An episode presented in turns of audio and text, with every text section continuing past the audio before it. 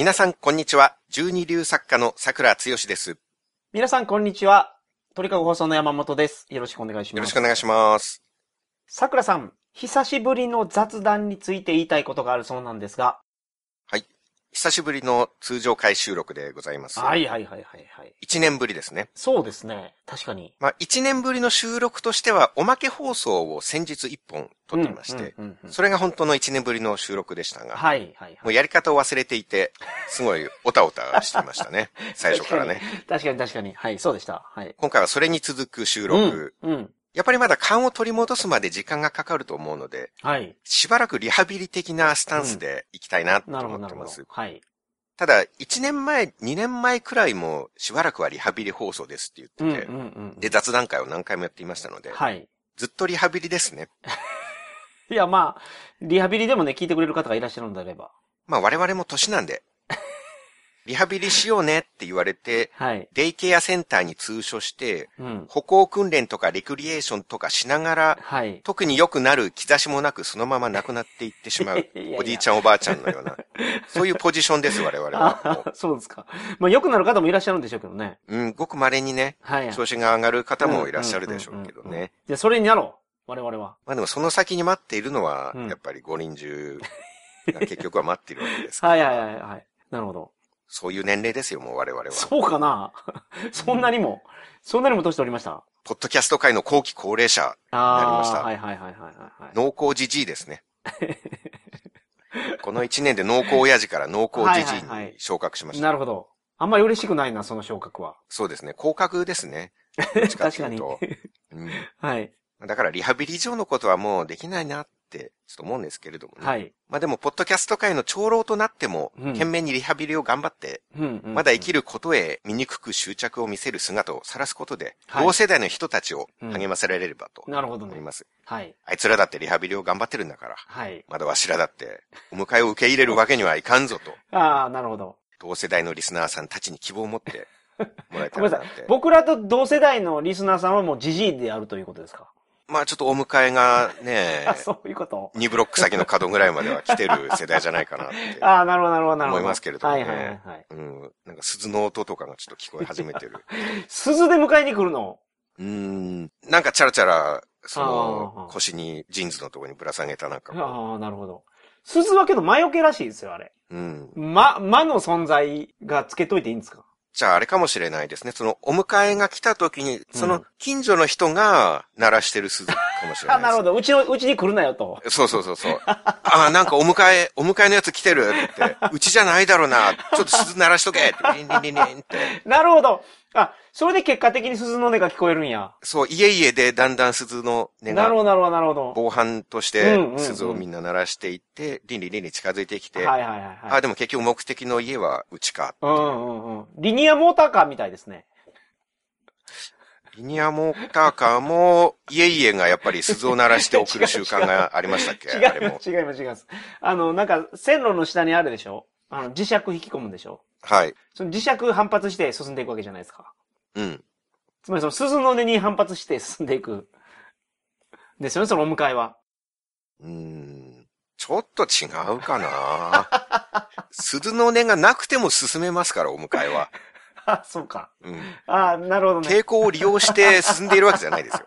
あそうやった、そうやった。あ鈴の音を原動力にしていないです。はいはいはいはい。なるほど。はいまあ、それでお迎えが、まあ、うん。我々には来てると。そうですね。はいうん。まあ、ただ、うん。リニアモーターカーと同じかもしれない。どこか、我々が気づかない面では、リニアモーターカーと同じという点も、なきにしもあらずっていう可能性はあはいると思う。はいはい。あ ありがとうございます。決して間違ってはいない。ある意味正しかっはい。なるほど、なるほど。はい。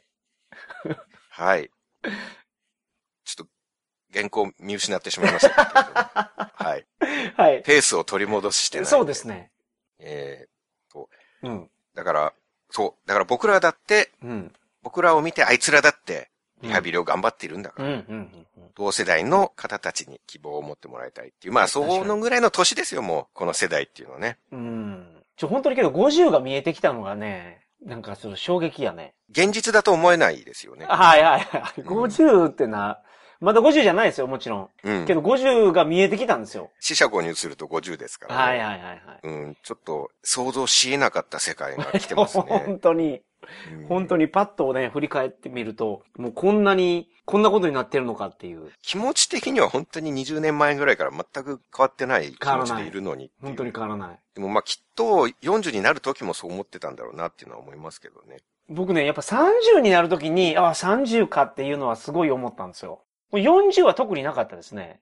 あ、そうなんですね。50の時思いそうーん。あとはそのオリンピックとかワールドカップがあるごとに、う。はい。次は俺何歳だろうって思うのがもう恐ろしくて、計算できない。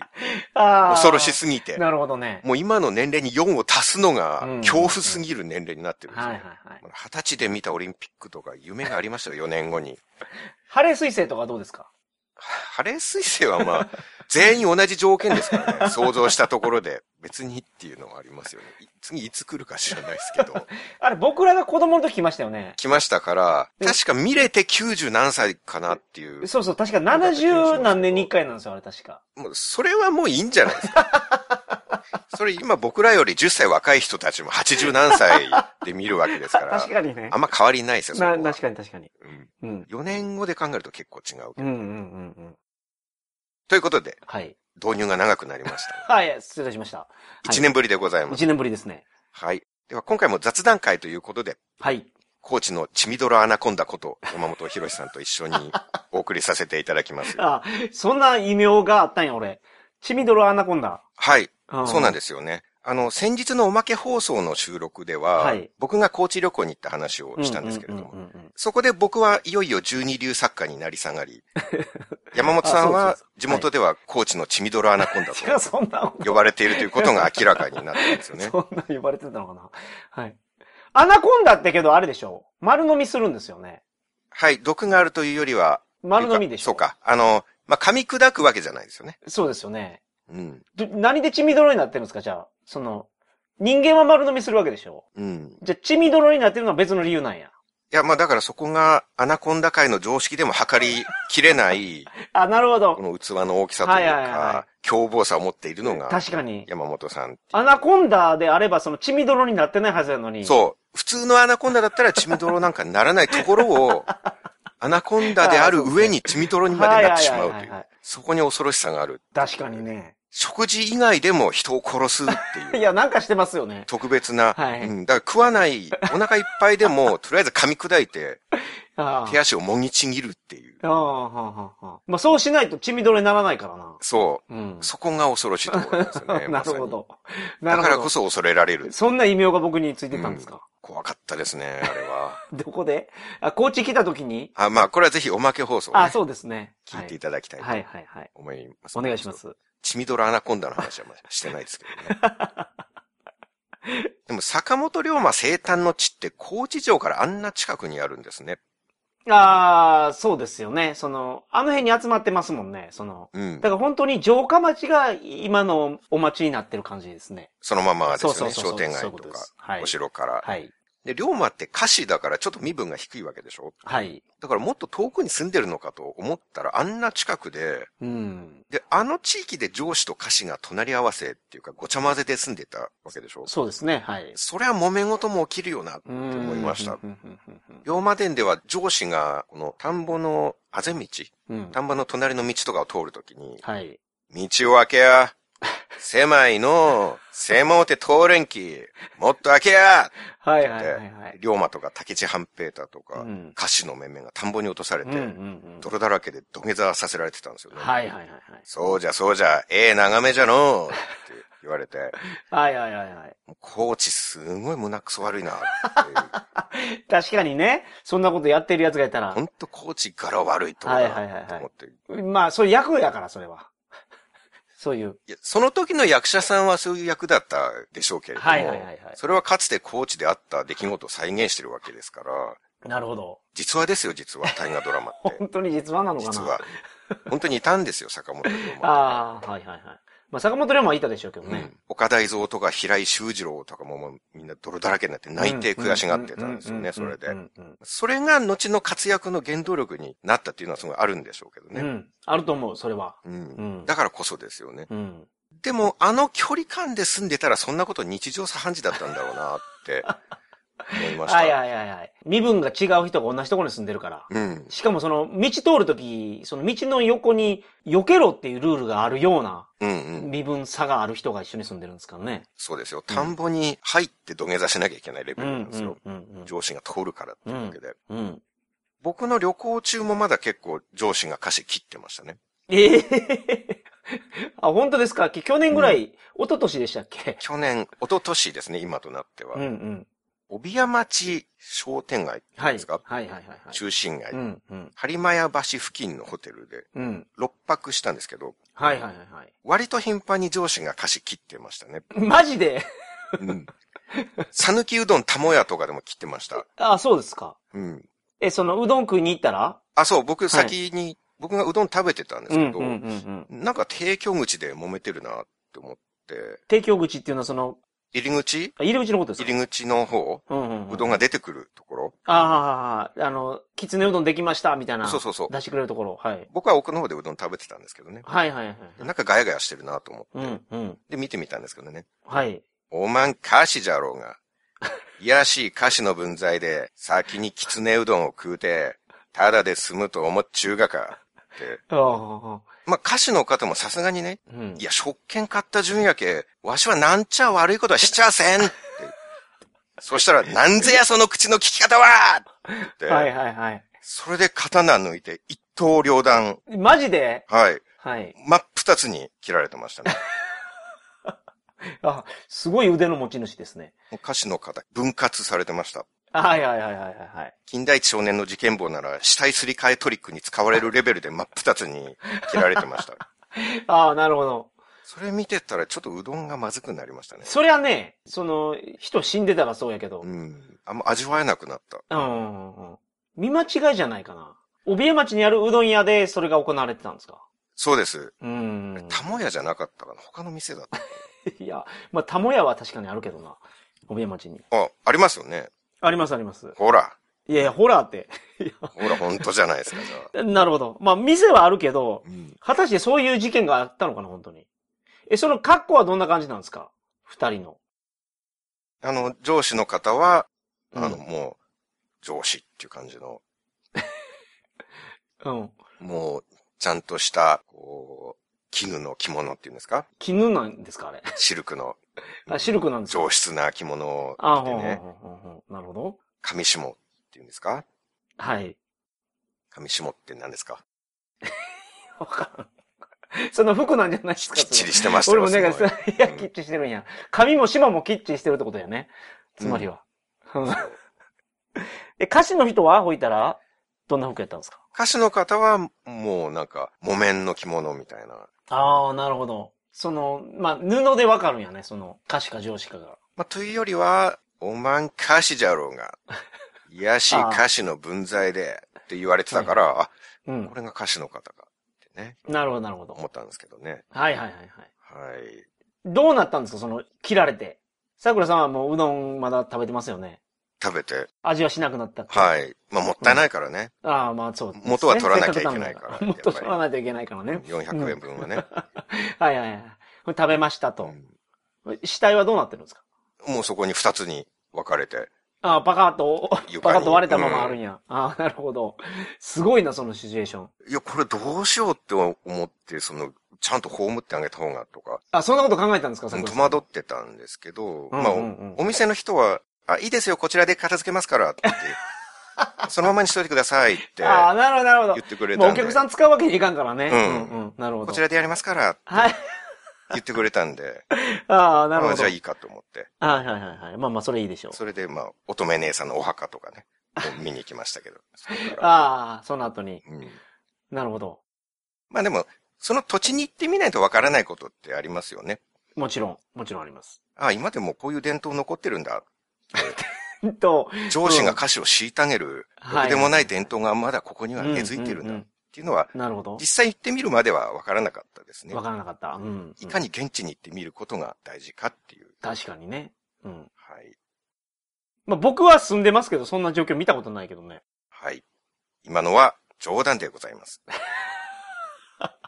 はい。あ、そうでしたか。話を持ってしまいました。はいはいはい。職業柄ちょっと僕よく話 盛るんでね。あ盛りすぎやろうけど。3割増しぐらいの勢いで話しちゃいました、3割今。3割以上乗ってるけどな。まあ話半分で聞いていただいてちょうどいいぐらいでございます。半分ね。うん。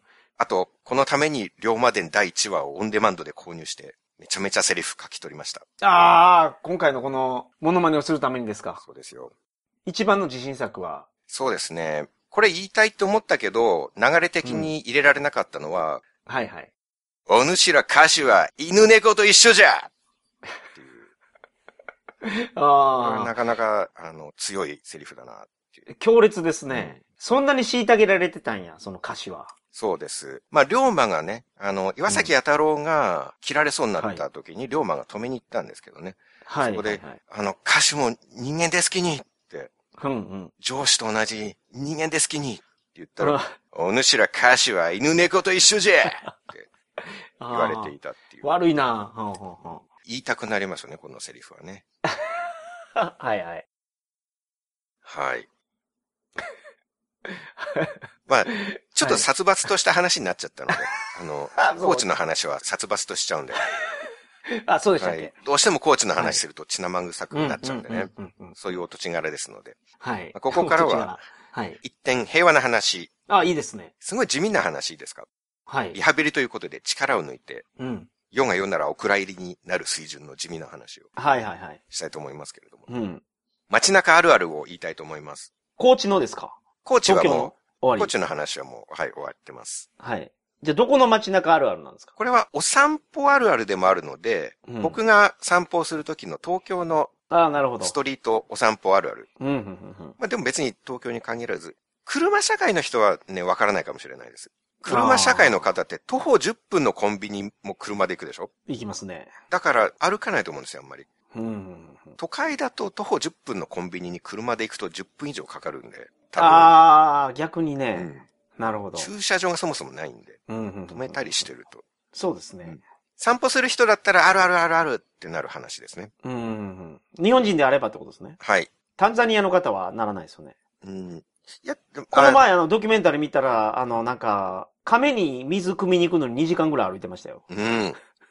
でも、そうか。それだけ歩くのだったら、同じあるあるかもしれない。ちょっとわかんないですかね。はいはいはい。どういう感覚なのか、タンザニアの方が。2時間ぐらい歩いて土器みたいなやつに水入れてました。はいはいはいはい。重いやろうね、あれ。そうなんですよね。ただ、頭の上に乗せるでしょあれって。はいはいはいはい。あんまり感じないのかもしれないですね。あの、も、も、運び方でうんあれば。僕が印象的なシーンは、はいこ。れインドだったんですけど、うん、うんえっ。と、ちっちゃい女の子がいて、はい。ちっちゃい女の子と3人ぐらい、うん。ちっちゃい子3人ぐらいで重そうなズタ袋に入った荷物を3人で一斉によいしょって持ち上げてたんですね。はい。で、3人でやっと持ち上げた荷物を、ちっちゃい女の子の頭の上に置いたんですよ。はいはいはいはいはい。なるほど。で、そしたら残り2人が手を離したんですよね。うん。でそれで僕は、あ、落ちちゃうって思ったんですよ。はいはい。そんな3人で一緒に持ってたのに、うん。2人手離しちゃったから大変なことになるって、ドーンと落ちちゃうって思ったんですけど、そしたら女の子が頭の上に乗せて一人で歩き始めたんですよ、スタスタ。ええー、なるほどなるほどなるほど。頭に乗せるってそんなすごいのかって。びっくりしたこと乗せることさえできれば、うん、そうそうそうそこそう。から自由自在みたいな感じなんですね乗せるまで3人がかりでしか持ち上がらないのに、はいはいはいはい一旦乗せたらそこから一人で歩けるっていう。なるほど。なるほどそうい。う機能が人体にはあるんだってびっくりしたことがあ そうる。いう機能あるのかなバランスですよね、だから。はいはいはいはいはいはい。それを見て、うんあっちの人たちは姿勢よく歩けるようになるんだろうなって。まあそうでしょうね。あれ背中曲がってたら来ますもんね、腰とかに。そうそう、重さがね、うん。うん。分散しちゃいますからね。うんうんうん。そういう方にも響くあるある。頭に乗せるかどうかは関係ないんですけれども、はいはいはいまあでもそういう方たちも歩くでしょうから、たくさん。歩く。ときに、はいはいはいうん。あ、でも、日本ならではかもしれない。そう考えると。向こうの人たちの感覚だと、うん。うん、ちょっと違うかもしれないですね、その辺は。はいはいはいはい。あの、まあ僕のケースでっていうか、僕がいつも思うことなんですけど、はい。僕よく散歩するんですね。うん。で、歩道とか歩いてるじゃないですか。はい。自分の前方に同じ方向に歩いている人がいるとして、はい。で自分のペースが前の人よりちょっと速い時っって、うんうん。だんだん前の人に近づいていくじゃないですか。近づいていく。算数の問題とかでもありましたよ。そのなんか小学校の時。うん。お兄ちゃんは時速5キロで歩きます。はい。弟は時速8キロで歩きます。うん何秒後に追いつくでしょうみたいそうですね。な。うん何分後に、はいはい、そうそうそうそう。うんはい。秒だと計算すごい大変になっちゃ はい。まあけど、そそういう感じで、ちょっとずつ差が縮まっていくってことですよね。桜さんがうん、で、そういうことです。その、ペースが速いから。はい。うん。まあ、時速5キロの人に、が、時速8キロで行ったら、うん、うん。1時間で3キロ分縮まりますからね。はいはいはいはい。1秒では、その3キロの3600分の1分だけ縮まりますから、そうね、はいはい。はいそうですよね。はいちょっ。とずつじわじわ近づいていくんですよね。うん、うん、うん、うん。で、いよいよ前の人の隣に並ぶくらいになるんですけど、その時って、前の人を抜くために、こちら側は今までよりいくらか早足になるんですよ。うん、うん、うん、うん。少しターボを上げて一気に追い抜きにかかるんですよね。はいはいはいはいはい。うんうん。車ので追い越しもそうですもんね。一個ギア落として。似てますか？車も。はいはいはいはい。ブイーンと一気にまくってしまう。これ、まあ皆さんそうだと思うんですけど、うんうんうんなぜターボを上げるかというと、うんまあ歩きの場合は特徴的なんですけど、うん。それまでと同じペースで歩き続けたら、うん横並びでいる時間が結構長くなるんですね。前の人とう。ん。もともとちょっとだけこっちが速いくらいだから、はい。だからスピードを変えないとうんすぐに追い抜けないんですよ。うんうんうん。しばらく前の人と並んで歩くことになるんですよね。はいはいはいはい。これがすごい気まずいんですよ。ああ、なるほど。気まずくて嫌やってことですね。はい。全く見ず知らずの人とはい歩道を横並びになって二人で歩く。うんうんうん。気まずいじゃないですか。なるほど。だからこちらは早足になるしう、ん。同時に抜かれる方の人もちょっと遅くしてくれるんですよ。ああ、お互い、あれなんやね。そう、じゃあもう、快適やと思わないから、そう。お前は先に行けと。そうですね。これが散歩者同士のあうんの呼吸っあ、そうなんやて。いうね。はいはいはいはいはい。先方も気を使って少しターボの火力を抑えて、うん。ペース下げて抜きやすくしてくれるんですよね。はいはいはい。今初めて交わる他人同士でも、お互い気を使い合って、なるほど。ペースを調整して追い越しがスムーズにできるようになる。うんうんうん。これが街中あるある、お散歩あるある。でございますが。これもしその桜さんが調整してですよね。うんそいつと同じスピードに落としたりしたら、その、どうなるんですかね。たまにう、ん。先方でその気遣いできない人いるんですよ、確かに。ああ、なるほど。僕が、あ僕の方がちょっと早いから追い抜こうって思って、うん。並びかけたとこでターボ上げても全然ペース落とさない人いるんですよ。ああ、なるほど、なるほど、なるほど。抜かれるべき人で。抜かるべき人やのに。これ腹立つんですよ。一緒に並んで歩くわけじゃないですか。はい。そのまま、あの、お互い、頑張り切るってことですか？まあ、そこからどうするかは難しいんですけどね。うん。うん。まあ、とりあえずはムカムカしますね。あ、こいつペース落とさんなと。うん、そうなんですよ。はいはい。普通落とすのに。そうです。はいはいはい。お散歩マナー違反ですよ、明らかに。かなりの距離二人で並んだまま一緒に歩くことになりますからなるほど、なるほど、なるほど。俺はあんたの友達かって。すごい腹立ちます。はいはいはいはいはい。だって、旗から見たら知り合い同士だと思われちゃうじゃないですか。はいはいはいはい。本当は赤の他人なのに。うん。しかもちょっと早めなんですもんね。そうですね二人と。も。まあ、一緒にトレーニングしてる二人みたいな。いや確かに確かになりますよね。はいはいはい。赤の他人なのに一緒に歩いてる二人連れだと思われる。はいはいはいはい。これはとんでもないことですよ。まあそうかな。だから相手がターボを緩めない場合は、うん。今度はこっちがハイターボを使わなきゃいけなくなりますなるほ。ど。最終兵器を使うんや。そう。まずは最初追い抜くためにファーストターボを使ったけど、はいはい。それでも追い抜けないから、うん。さらにブーストしてハイターボを出さなきゃいけない。ああ、なるほど。でそうするともう、競歩に出場してる選手みたいなかなり不自然な早歩きになるんですよ。はいはいはいはい。これもやっぱなんか恥ずかしめを受けた気分になりますね。確かにすごいお尻振らないといけないですもんね、あれ。そうですよ。手も振って、お尻も振ああそうって。そうそうそう。後ろから見たらちょっと面白いですもんね。はいうん最初から状況を見られてたらもっと嫌ですよ。あ、こいつファーストターボで抜けないからセカンドターボ出してるって。最初ファーストターボですんなり抜けると思ってたのに、なるほどなるほど予。想が外れてハイターボ出す羽目になってやがる。はいはいはいはい。それで競歩に出場してる選手みたいになってやがるって。嫌ですよ。それ、そうね。見てる人全員そう思いますからね。辛いですよ、これは。うんうんうんまあ僕も今度抜かれる側になったら、ちょっとやってやろうかなと思いますけど。ああ、緩めずについていくんや。後ろの人がペース上げて抜きに来たなと思ったら、うんうんうんうんちょうど横に並んだところで僕もターボかけて、はいはいはいはい。ずっと抜かせないっていうう。んうんうん。特に相手が若い女の子とかだったら、はい。長時間並走したいですね。ああ。女の子が抜きに来たら、うん。抜きに来たらって追い抜こうとしてきたらという意味ですよ。いや、もちろんそうですよ。何のことやと思ったんですか？いや、なん、い女の子が抜きに来たら。や、僕はだから、追い抜きに来た いや、俺もそう。僕もそう思ってましたよ。そうそうね急に止。めんでも。そう、その確認だけですよ。ああ、そうですね。はい。だから、はい。女の子が抜こうとしてきたら、もう、そんな早く抜かれてたまるかあーなるほど。まあ、早歩きになって、うん並んで歩くと。ねうんうんうん。でそれで向こうが諦めて、うんスローペースになったら、うん。僕も速度を落として、はいはいはいはい。また横並びを保つ。なるほどなるほど。で、また追い抜きに来たら僕もペース上げて、うんうんうんでまた諦めて遅くしたら僕もゆっくり。うん。なるほど。で、ずっと横並びで歩いて、うん。しばらくしたら女の子の方を見てニコって笑いかけます。はい。そしたら向こうも思わず、ブブって吹き出して、もうちょっと気まずいじゃないですか。おじさん面白いって。ああごめんごめん。俺負けず嫌いでさ、これも何かの縁だから、そこのデニーズでパフェでも食べようよ。はいはいはいはい。そういう無夫婦な展開にむふふつながるかもしれないな。ああ、確かに。確かに。こういうことを想像しちゃうのがお散歩あるあるなんですよね。ああ、歩きながらそんなこと考えてるんです。ちょっと車社会の人は今のピンとこないと思います。確かにね。確かに来ないですね。無機質な社会ですからね。車社会は。ああ。ドア2ドアだから。はいはいはい。ドア2ドアだからって。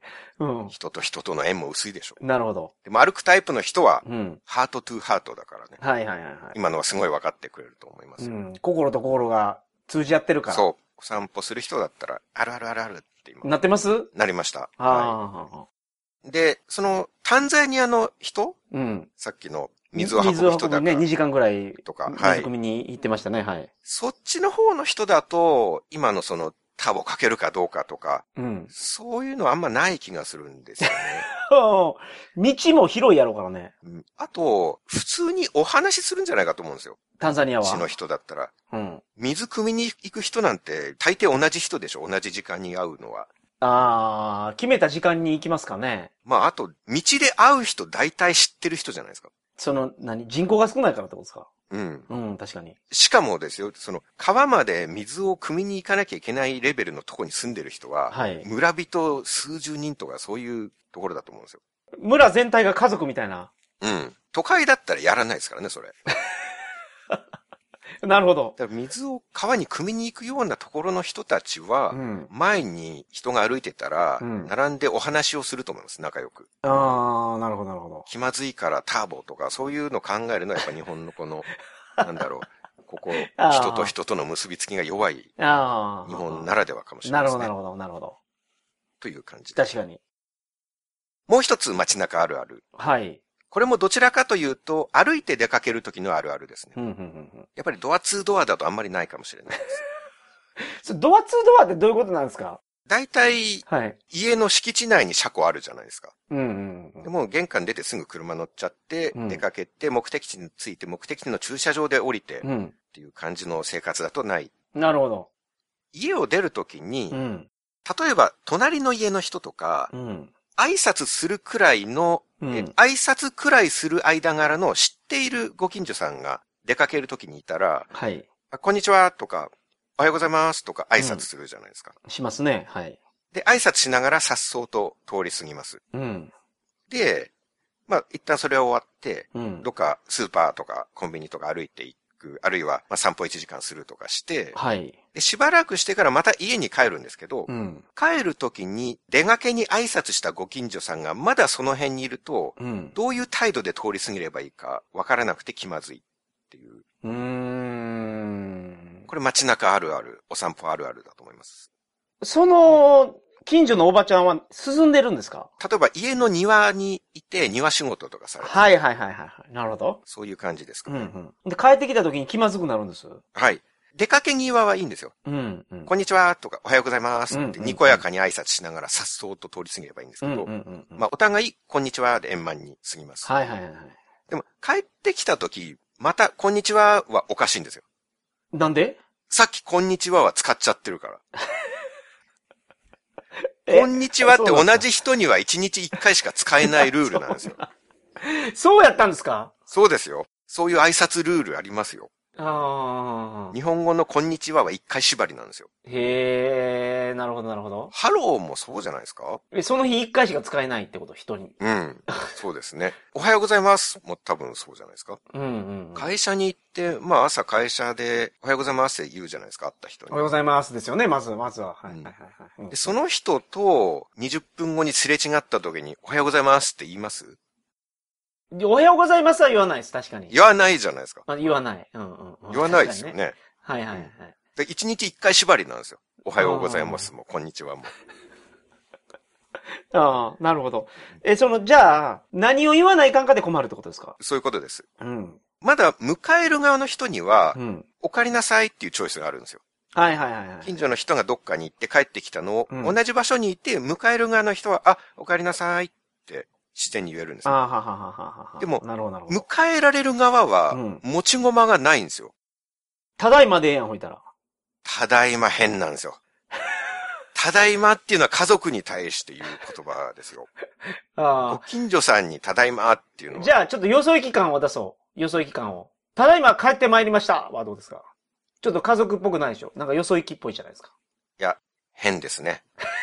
そさっき出て行ったばっかりですよ、だって。う いや、まあそうやけど。あのね、はい赤髪で招集されて、ラバウル戦線とかに出征していた少年兵だったら。それだったら、ご近所さんでも、はいあケンジ君お帰りなさい、はい。ただいま帰ってまいりましたっていう、うん、泣きながら抱きしめられるやつやん。そのやりとりはあってもいいですよ。はいはいはい、はい。ご近所さんでもね。なるほど、なるほど。あ、そうか、あの、戦争に行って帰ってきたらそれ使えるけど、使えますよ。ああの、デパート、百貨店になんか、マフラー買いに行ってるぐらいじゃ使ったらダメなんや。だって今朝見かけたんだもん。出かけていくところを。ああ、そうかそうか。さっき出かけていたばっかりなのに。確かにね、その、お国のためによう頑張ったね、みたいなことを 言わないですもんね。よく帰ってきたね恥ずかしながら帰ってまいりました。変ですよ。なるほど。終戦を知らずにジャングルに何年も潜んでいた 日本兵の方とかなら、はいはいはいはい。恥ずかしながら帰ってまいりました。うんうんうんありですけれど。はいはいはい。さっき出かけたばっかりなんですから。確かに。じゃあそれも無理なんか。ただいま帰りました。変なんですよね。うんうん。この問題28年間解決してないんですよね。あ大学の合宿で同じこと思ってたんですよ。あ。はい。夏合宿で民宿みたいなところに泊まって、うん。で、民宿から朝起きて、その近くの公民館みたいなところに行って練習して、はいはいはでい。夕方帰ると、宿のおばさんが、お帰りなさいって出迎えてくれるんですね。うんうんうんうん。それに返す言葉がないんですよ。いや、それこそただいまで。いや、ただいまでええやろ。いや、お母ちゃんじゃないのに、ただいまは変ですよ。ちゃんじゃないのに。はいはいはいはい。なるほど。そこで確かに、ゴンダイラ先輩が、うん。ぼそっと、ただいまって言ったんですよ。ゴンダイラ先輩やっぱなんかあのー心が強そうですもん、名前も。意外と繊細な方でしたけどイね。メージですけど、なんか心臓にも毛生えてそうな、うん。ゴンダイラーって。名前は確かに、そういうイメージですよね。はいはいはいはい。冬でも裸足にセッタ履いて、あ、そうそうそう。学ランの前はだけてるような、そういうイメージはありますけれどもね。んうん。うん。学ランのあの襟もなんか男塾みたいにパキパキに割れてそう。うん。ゴ ゴンダイラ先輩。まあでも、うん。意外とそうじゃなかったんですね、ゴンダイラ先輩は。あ、そうなんですかあと、おとなしい感じで、思いやりのある、その先輩の中でもすごい優しい先輩はいはいはいはい。でしたね。なるほど。偉そうにしないし、全然。うんだから、ゴンダイラ先輩は何か言わなきゃって思ったんでしょうね。うんうん。で、ただいまって言ってたんですけど、はい。やっぱり圧倒的に場違いな感じだったんですよね。うーん。で、鎌田先輩がう、ん。ゴンダイラ先輩の頭叩いて突っ込んでましたもん。なんて。ただいまはおかしいやろ、みたいな。あ、そうなんや。うん。あ、おかしいって指摘する人までおったんや。鎌田先輩。うん。うん。頭パンって叩いてたうんうんのは、そのただいまに対して。うん。うん、なるほど。だから28年前からうんそういう空気で、そして解決策が未だに見つかっていないんですよね。なるほどね。これはあるあるだと思いますよ。うん。もう日本人が1400年ぐらい悩み続けている。いや、解決できそうですけどね、それ。あの、既存の言葉では解決できない気はします。あ、え、そうなんですか？普段我々が家族に使っているような言葉では、もう、あ我々がすでに持っている言葉だったら、いただきますとか、そういうこと？ごちそうさまとか使えないってことですか、今すでにある言葉ですよね、それは。ありますね。すでにある言葉でうん。間に合うんだったら誰か発見してると思うんですよ。このうんうんうんうん。1400年の間にね。うんうんうんでも未だに解決がないっていうことは、もうすでにある日本語ではもうダメだっていう。うん。なるほどで。うん。だから新しい挨拶を作るしかないなははいはいはい、はい。感じてます。ああ、ははは。あできそうですね、でも。だから、お帰りましたとか、ました。ああ、お帰りましたね。うん。お帰りなさい。あ、お帰りました。ああ、普通になんか、あの、スルッと通りそうですね、それ。うん。ただ、ちょっとへりくだってる感じもするんですよね。ああ、やりすぎてるとう。ん。こっちを下げてる感じもするから。うんまあ、対等に、うん。こんにちは、こんにちは、みたいに対等に言うとしたら、はい。帰りちは、とかでもいいかもしれないですね。帰りちは？はい。ああ、俺、ちょっと待ってください。僕の異名何でしたっけ？トサの。チミドラアナコンダです。それやばくない？僕が使うと。そう、帰りちはを、帰りちと思われてしまうっていう。いや、そうですよ。僕だって、血みどろアナコンダなんですもんね。チみどろアナコンダが帰りちはって言ったら、はいうん帰りちはお前も浴びたいかみたいな。そういう意味に受け取るそういうことですか相手は。近所のおばさんが、おしっこちびりますよ、その、血みどろアナコンダにそんなこと言われたら。血みどろアナコンダはひ人がいない山奥とかに住んでてもらっていいですか？人里離れた場所でお願いしますなるほど。。な。チミドラアナコンダの生息地は。うんうん。僕のせいでせっかく新しくできたね、帰り千葉を潰すわけにはいかないから。はい。あの、人間じゃないんだから、大体。ご近所さんと挨拶しなくていいですよ。あなるほど、なるほど。黙ってくねくね進んでいっていただければ。そう帰り地は、あの、どどういう意味なんですか？帰り地じゃないの？うん、だから、こんにちはの帰った時に言うバージョン。地は何ほど？地は？こんまあ、にちは。こんにちはからもらってきてるっていう。ああ、なるほど、なるほど。あ、そういうことか。まあ、お帰りなさいもなくて、まあ、こんにちはみたいに両方同じでいいと思います。うん。こんにちは、こんにちは、帰りちは、帰りちはっていう。え、おばちゃんも帰り地はっていうの？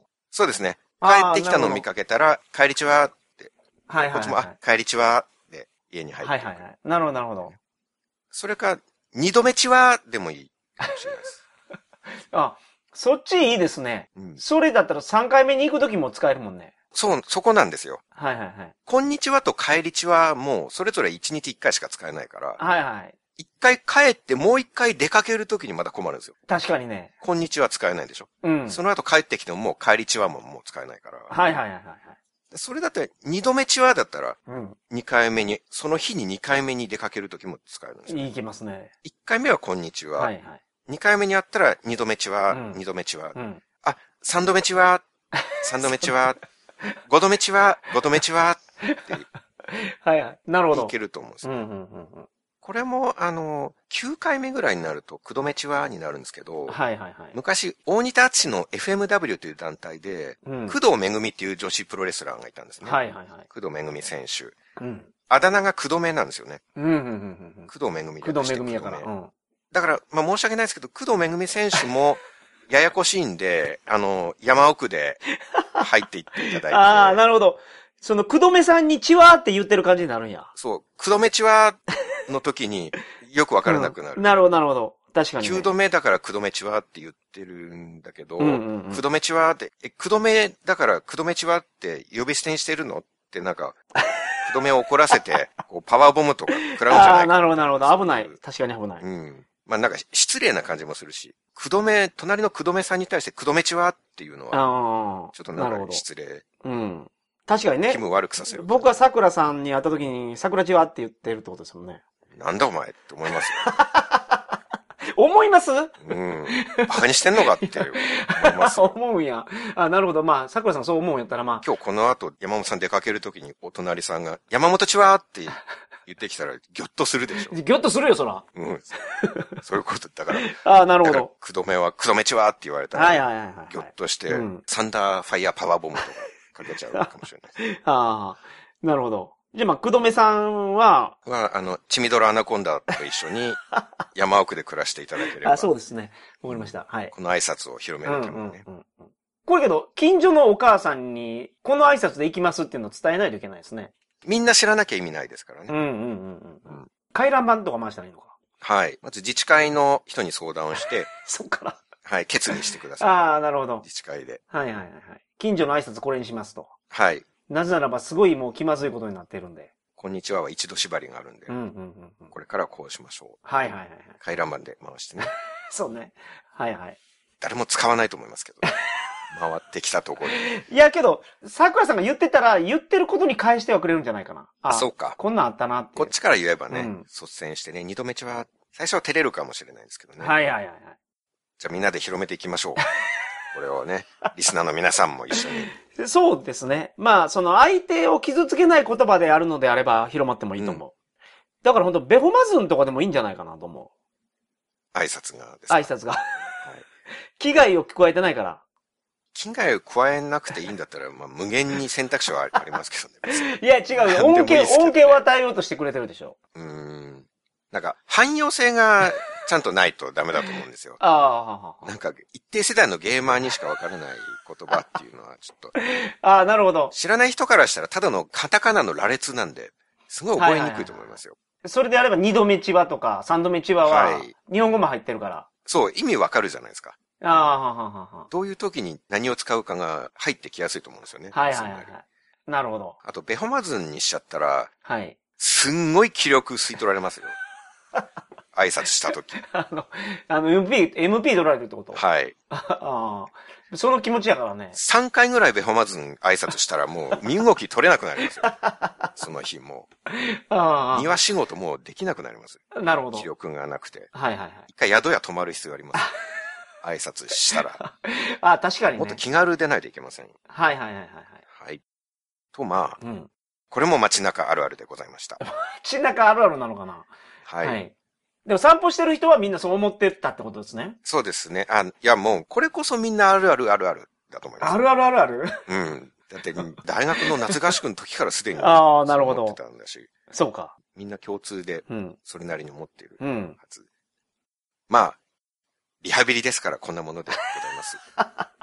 はい。だんだん調子を取り戻してそうですよね。はい。無理してやってまた気持ちをくじいて1年休むことになったら元も子もないんで。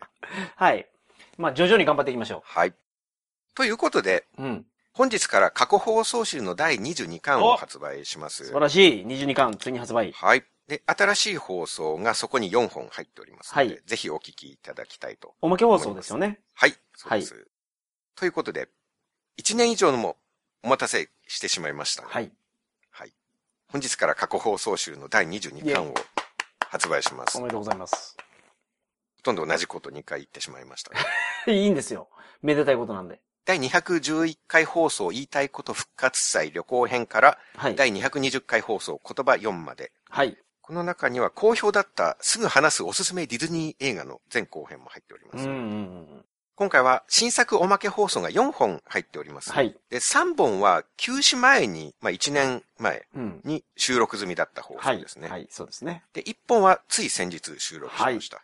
1年ぶりの収録でグダグダになった高知旅行の話でござはいいます。はいはいはい。まあちょっと1年もお待たせしてしまった分、いつもより1本多くはい。して、おまけ4本になっております。高知でどんな触れ合いがあったかを桜さんが話してくれましたね。そうですね、うんはい。あまり期待しないで聞いていただきたいんですけれども。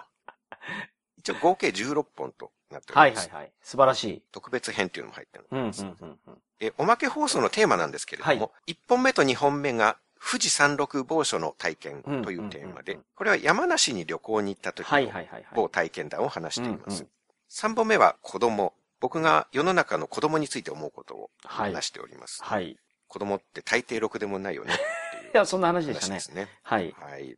で、その4本目は高知に行った話はい。という回で、うんうん。えー通常回で高知観光情報っていうのがあったんですけど、はい、ありましたね。これは僕が高知旅行に行く前に山本さんに見どころを尋ねるうんみたいな回があったんですけど、それを踏まえて、じゃあ実際行ってみてどうだったかっていうう、んその旅行の話をしております。はいはいはいはい。4本とも1時間ぐらい喋ってるので、うん。ぜひ聞いてみてください。はい。スマホですぐ聞きたい場合は、桜通信アプリから購入いただけます。はい。MP3 ファイルであちこちに入れて聞きたいという方は、桜通信公式サイトから手続きしていただくと、はい。こちらは数日かかりますけれども、はい。ダウンロードリンクを山本さんからお送はい。りします。お送りさせていただきます。はい。で、ちょっと恐縮なんですけれども、うんアップルの方でまたアプリの購入単位がうんうん。値上げになってしまいました。はいはいはい。1ドル120円計算だったのが、うん去年の狂乱の円安のせいで、はいはいはい。1ドル160円計算に、うん。10月から、2022年10月から改定されてはい。しまいましたので、うんすみませんが、過去放送1巻分の料金も650円にうん。うん上げさせていただくことにはい。なりました。すいません。皆さん、はいよろしくお願いします。すみません。金額設定が本当に百百何十円単位でしかうんできないんですよね。うんまあでも、本来800円ぐらいなんですよ。あの、以前と同じドル設定だと。はいはいはいはい、なるほどなるほど。でも1ドル分下げたんですよ。うんうんうん。800円よりも。はいはいはい。まあそういう努力もあるということをね、皆さん。そうですね。はい。ドル計算だと1ドル値下げ。だからこれ、これってドルで買えたりするのかな？その海外に住んでる人とかってこれ何の通貨で買うんですかね？その時のレートで買うはず。ドル表示なんですか？だと思いますよ円。表示なんですか？ドル表示になるどこかの国の人がなるとしたら、うん1ドル安くなってるってことですね確かにそうすると。確かに。すごい値下げ。20%ぐらい値下げになってるってことですね。うん、まあまあそうですね。ドルでこれを買ってる人は。はいその違い大きいですね。うん。いかに日本が弱くなっているかいや、そう、本当そうですよ。海外では値下げになってるのに、日うん。本では上がってる。うんあの、アプリだと過去放送12巻だけお試し版として120円だったんですけれども、はい、はい。これも基準価格の改定で160円になってます。はい。これもドルの人は全然変わらないっていう。そういうことですねそうん、うん。まあでもドルで買えるかどうかは知らないですけどね。それでも日本のアプリだったら円計算円で表示されてるかもしれないそうですよね。はい。あと、合わせてうん。MP3 版の方も、はい。あの50円値上げで、はいはいはい。ウェブサイトではい、販売してる分。そうですね。うんこちらは1本600円にはい。させていただきます。はい。お願いします。これは、これはアップルの単価とか全然関係ないので、我々の。便乗で値上げします。そうですね。便乗で上げてしまいました。はい。申し訳ないです。まあ、それでも今回は16本の放送で600円となる。そうですよ。本あたり37円。はいはいはい。赤字覚悟の出血大サービス。そう、出血大サービスは出血大サービスなんで、常に我々は、もう、血流しながらやってますよ。チミドロアナコンダは。この、こうちのチミドロそうですよね。。この安売りによって血みどろになったっていう、そういう可能性もありますからね。そうやったんや。僕、ん帰り血やと思ってたから、自分の血やったんですね、これ。はい。我々の出血大サービスの血が、そこにまとわりついて血みどろになっているっていう。なるほど。そうだったのか。我々が身を削っているそのそういうことです。削った傷から流れ落ちる血ですよ。はい。納得のご奉仕価格、衝撃プライスで提供させていただいております。いただいてます。他店より1円でも高い場合は、お気軽にお申し付けください。ああ、そうですね。まあ、バカバカしい放送でも聞いて気持ちをリフレッシュしないと、そういうことです。どんどんメンタルを病んでいくうん社会情勢ですので、。心の予防医療の観点からも、う ん予防医療。うんうんはい。なるほど。まあ、今、調子悪くない方でも、ストレスっていうのは、いつあなたを蝕んでいくのかわからないので、はい。予防のために桜通信聞いてくださいってことですね。はい。はい。そうですね。その話をしだすとすんごい長く喋れますけど、私は。本当にそうなんですよ。ああ、なるほどあ。の、3年のコロナ禍でも全員ベースのストレスがすんごい上がってるんで、うん。うん、うん、うんうん。3年前までのまだ大丈夫だろうなが通用しないんですよ、今は確かに。。確かに。3年前までまだ今ギリギリ大丈夫だなっていううんところに、今行くと病むんですよ。うん、うん、うんうん。ベースストレスが上がってるから、はいはい。コロナ。で。なるほど、なるほど。で本当に予防が大事でうん、、うん。一回ライン超えたら治るまで年単位なんですよ。はいこ。れを直前で気づいて予防できていたら、はい。こうみんな健康に過ごせたはずなのに、一回ラインを超えたがためにうん。入院とか、うん。こう人生を一度ストップしなきゃいけないとか、うんもう大変なことが起きる。まあ、じゃあ、それほんまにそうですもんね、でも。自分の体も心も元気な時っていうのは、ストレスをある程度受け入れることができるけど、うん自分の心が元気じゃない時っていうのは、ね、10受け入れられてたストレスが、はい。もう5をもらった時点で溢れちゃって、そうですね動。けなくなったりとか。要は10が限界点のところ、元気じゃない時っていうのはすでに5までストレスを抱えてるっていうことなのでう、んうん。耐えられる残りの余裕が少ないんですよね。はいはいはいはいはい。で、それが桜通信で、そう。しかも、いくらですか ?600 円で。600円、アプリだと650円で。はいはいはいはい。解消できるんですよ、皆さん。はい。笑いの好みとかが噛み合う場合は、その、ベースポイントいくらか下げられると思うんでね。はいはいはいはい。心の予防医療としうんて、過去放送とおまけ放送、新作放送をお聞きいただければといいっすね。はい思。います。はい。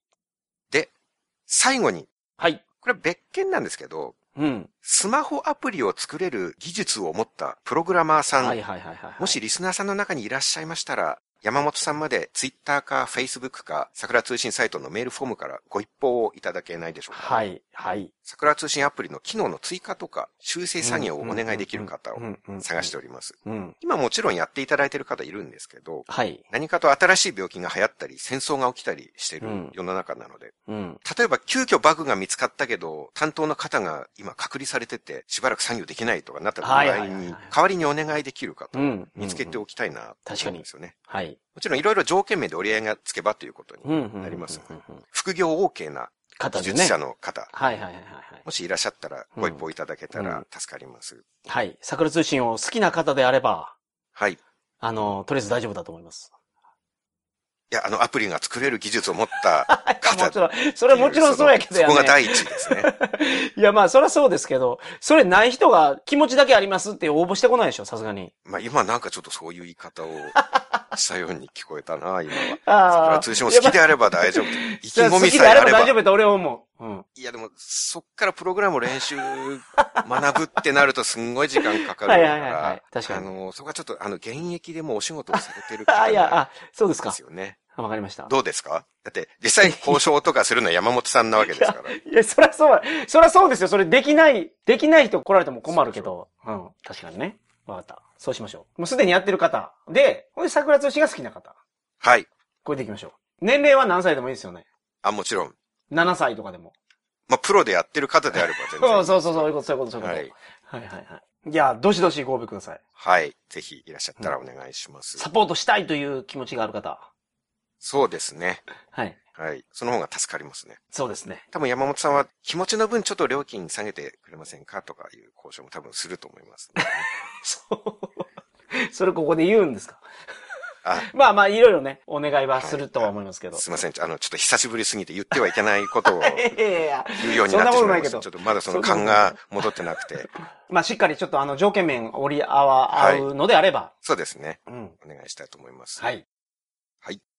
それでは本日から発売の過去放送第22巻をぜひよろしくお願いいたします。よろしくお願いいたします。